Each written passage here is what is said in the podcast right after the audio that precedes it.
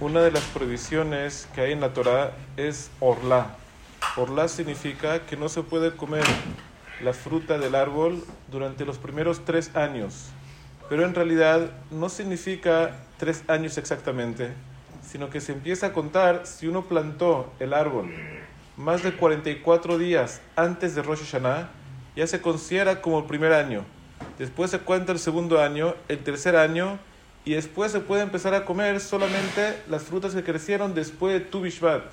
Y es una de las alajot que para eso aplica Tu Bishvat, que para lo que es Orla, que no se puede comer las frutas del árbol que crecieron el, el, después del tercer año hasta después de Tu Bishvat. No solamente no se puede comer, no se puede tener ningún tipo de provecho de eso, de las frutas de los árboles los primeros tres años. Esto es la prohibición de la Torah, es en Eret Israel. Fuera de Eret Israel también está prohibido, pero es por Alajá de Moshe Sinai. ¿Y qué cambiaría?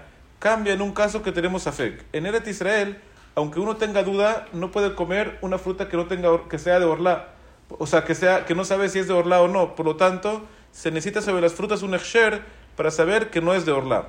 Pero fuera de Eret Israel, si uno tiene duda, está permitido. Por lo tanto, uno puede comprar cualquier fruta, aunque puede ser, y es más, casi seguro, que dentro de las frutas que uno compra están también las frutas de los primeros tres, tres años de los árboles.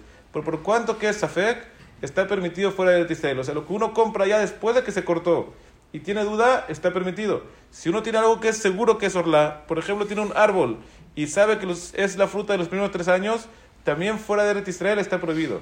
Pero cuando es Afek, ahí está permitido fuera de Eretz Israel Orla. Y esa es una de las alajot que para eso es importante saber lo que es tu Bishvat, que a partir de tu Bishvat, después del tercer año, se permiten las frutas de Orla.